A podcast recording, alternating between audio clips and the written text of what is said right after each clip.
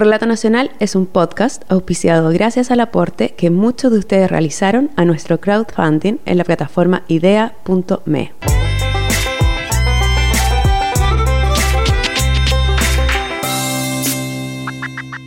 Pensaba que cómo de estar en esta ola a punto de tirarme y disfrutar y disfrutar juntos terminamos revolcándonos y casi ahogándonos y, y al final como cambiando todo tanto.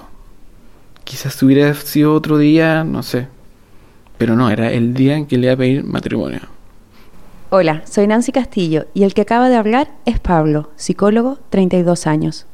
Pablo es el protagonista de este capítulo de Relato Nacional, una historia sobre cómo el mejor día de tu vida se puede transformar en cosa de segundos en el peor de todos. Una historia que nos trajo la periodista Gabriela García y que comienza en una tarde en que dos niños de 12 años se conocen en una fiesta y ahí bailan su primer lento. Con la Vale nos conocimos, yo creo que en mi primera fiesta a la que fui, que fue más o menos en séptimo básico, por ahí y era una fiesta en la casa de una amiga de la Vale. Y bailamos, bailamos, sí. Después de mil vueltas que me di para sacarla a bailar, la saqué a bailar. Y bailamos un lento. Y desde ese día empezamos a ser amigos con la Vale. Siempre hubo una, una conexión con ella. Desde chiquitito, imagínate, esto fue como el 97, más o menos hablamos harto por teléfono. Y eh, después ella se puso a pololear. Y yo me puse a pololear. Y cada uno siguió su vida. Pero siempre conectado. Siempre de esas conexiones también un poquito coquetonas también. Si bien los dos pololeamos también sabía que había como algo de fondo. Hubo un año que después de mucho tiempo sin hablar, no sé por qué me desperté un día y dije, tengo que retomar esta relación. Y la Vale estaba de cumpleaños y dije, ¿qué le regalo? ¿Qué le regalo? Y como le decía, pájaro, paloma, fui y le compré un par de palomas. Y llegué con estas palomas a su casa. Llegamos con las palomas y terminamos haciéndole una jaula a las palomas dentro de la casa y armamos todo un cuento en torno a estos pájaros. Y después ya empezamos a, salir y, y, terminamos poloreando. Y eso fue hace 12 años y algo más. El 16 de abril de 2011, cuando cumplían 7 años juntos, él decidió dar el gran paso y pedirle matrimonio. Como Pablo contó, entre ellos se llamaban Pájaro, si bien partió como un juego, el sobrenombre en este caso respondía también a las ansias de libertad y de aventura que tenía la Vale. Pablo ideó un plan para que el día de la propuesta fuera inolvidable. La jornada partiría con una primera sorpresa para Vale, ir a volar en parapente. Ambos bajarían en tándem con un instructor en la comuna de Colina, a unos 30 kilómetros al norte de Santiago de Chile. Y Pablo también había preparado otras cosas para ese día. Yo le dije a la Ale, claro, que, que yo nunca le he regalado un anillo porque me parecía demasiado, demasiado típico, demasiado convencional. Entonces le dije, yo te voy a regalar un perrito. Y te voy a regalar un perrito que es un bulldog inglés de estos cachetones. Y cuando te regale ese perrito, vaya a cachar que te estoy pidiendo matrimonio. Entonces, bueno, al final igual le compré un anillo, pero le compré un peluche de este bulldog inglés. Entonces mi, idea un poco era eh, estar en el picnic y de repente sacar este peluche. Como que empezar a caminar así. Eh, y ahí, bueno, empezar a improvisar y ponerle poesía también, ¿no? Con las cosas para el picnic escondidas en la maletera del auto, Pablo y Vale parten a la comuna de Colina. La Vale ya no aguantaba más del, de, la incertidumbre, entonces me decía, ya, pues, ¿qué estamos haciendo? dije, ya, nos vamos a tirar en parapente. ¿Y ahí qué? ¿Me estáis, estáis loco? ¿Qué cosa más entretenida? ¿Qué nervio? Y llamó a su mamá al tiro. Dijo, mamá, me voy a tirar en parapente y la mamá la reta. Dice, cara, Lisa, ¿por qué me estás llamando ahora? Llámame después de que te tiren estas cosas, no me avisían. Cuando llegaron a Colina se encontraron con el instructor. A Pablo le dijeron que él tenía que volar primero que la Vale. Me tiré, volé. No estaba muy muy, muy contento con, con, con, lo que estaba haciendo, sino que estaba más preocupado de cómo lo iba a hacer después. Pero sí me llamaba la atención, ponte tú, que hubieran unas torres de alta tensión, yo quizá un poquito más precavido. Le preguntaba mientras volaba al, al instructor sobre, sobre posibles accidentes, si ellos se habían caído alguna vez a estas torres de alta tensión. Me decía, no, que en verdad eh, habían habido algunos accidentes menores, pero puras cosas chicas. Y, y luego eso, aterricé, me despedí del instructor y ahí supe eh, que la Vale venía en camino hacia la cumbre de, de, este, de este cerrito. Y ahí eh, la esperé hasta que se, se pone el arnés, se engancha un poco a este, a este instructor y le saca una foto con una cámara que tenía y se va. Mientras la Vale vuela, Pablo empieza a preparar la gran sorpresa, a esperar a que ella aterrice para pedirle matrimonio. Y empieza a armar como este picnic. Abro el, la maleta del auto y empiezo a armar un poco, saco esta cerveza, a tratar de practicar un poco qué le decía. Pero dije ya, lo que salga nomás, como sea. Y bueno, ahí espero 15 minutos, 20 minutos, media hora.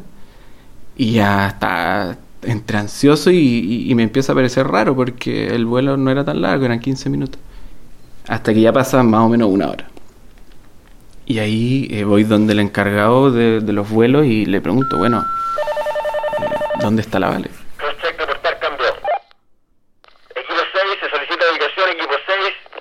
La primera respuesta del instructor fue que de seguro ella seguía en vuelo, pero tras llamar por radio se da cuenta que están perdidos y así se lo dice a Pablo y él va en su búsqueda hasta la zona donde están las torres de alta tensión. Hasta ese minuto Pablo cree que nada grave ha pasado. Y llego a la parte más alta donde tengo visión hacia, hacia las torres y veo a los dos que están justo debajo de las torres, eh, a 100 metros más o menos hacia abajo, y están los dos eh, que no se mueven. Y ahí parto corriendo a ver a, a, la Vale y, y la Vale tenía un cachetito rasmillado pero eh, estaba con los ojos cerrados. Estaba inconsciente. Y respiraba y jadeaba. Era como un jadeo así como que le costaba respirar. Mucho.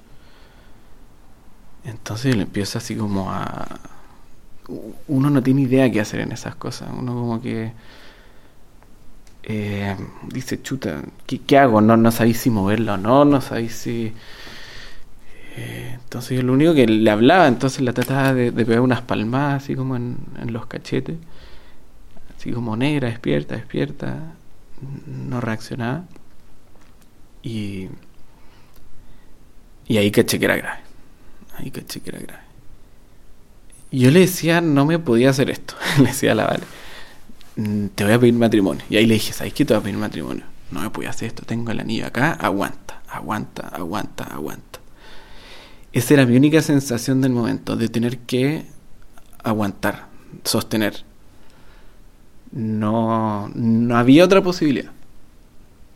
No había otra cosa que hacer que no fuera estar ahí luchando y acompañando para que la Vales también lograra eh, respirar. En ese momento se activó un operativo de rescate. Llegan unas ambulancias. Pablo se sube en la que va su novia. Van rodeados de carabineros, sirenas, balizas. En el medio de una autopista trasladan a la Vale a un helicóptero que la traslada a su vez hasta la posta central, el Hospital Público de Urgencias de Santiago.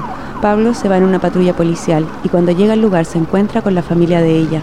Solo en ese momento él suelta el estrés. Me puse a llorar con pena, rabia. Eh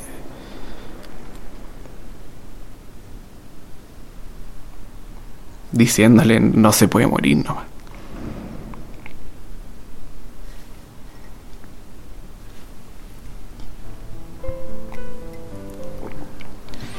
No se puede morir nomás. Y la tía de la Vale me decía, tranquilo, sí, la Vale es fuerte, de chiquitita. De chiquitita es fuerte, así que va a salir, va a salir. Pero yo creo que ahí fue donde yo como que solté y, y me vino toda la angustia y, y todo este miedo y, y toda esta como incertidumbre de qué va a pasar. Pensaba en que no podía creer cómo el día más importante, más lindo de tu vida, podía cambiar tanto.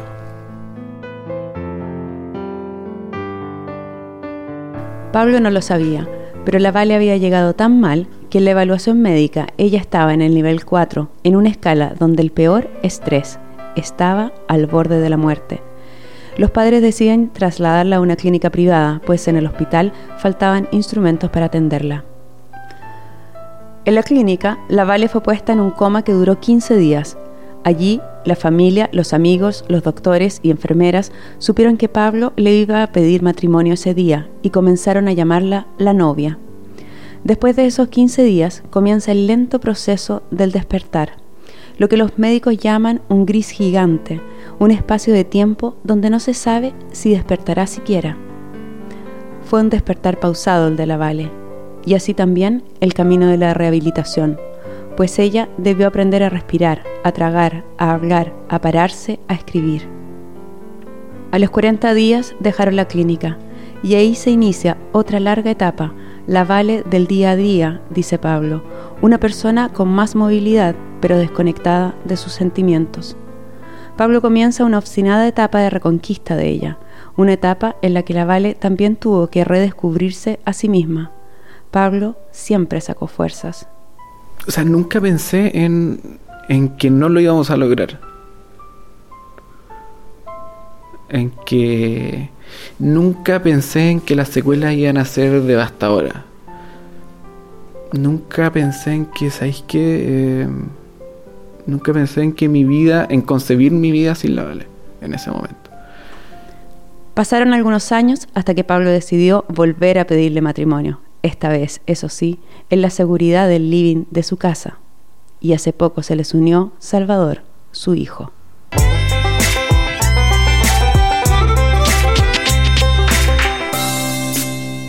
El capítulo de Relato Nacional de hoy, titulado El peor día, lo trajo la periodista Gabriela García. Nancy Castillo, la dirección y guion, en la producción, Josefina Aguirre, la edición de audio la hizo Marcelo Cotton.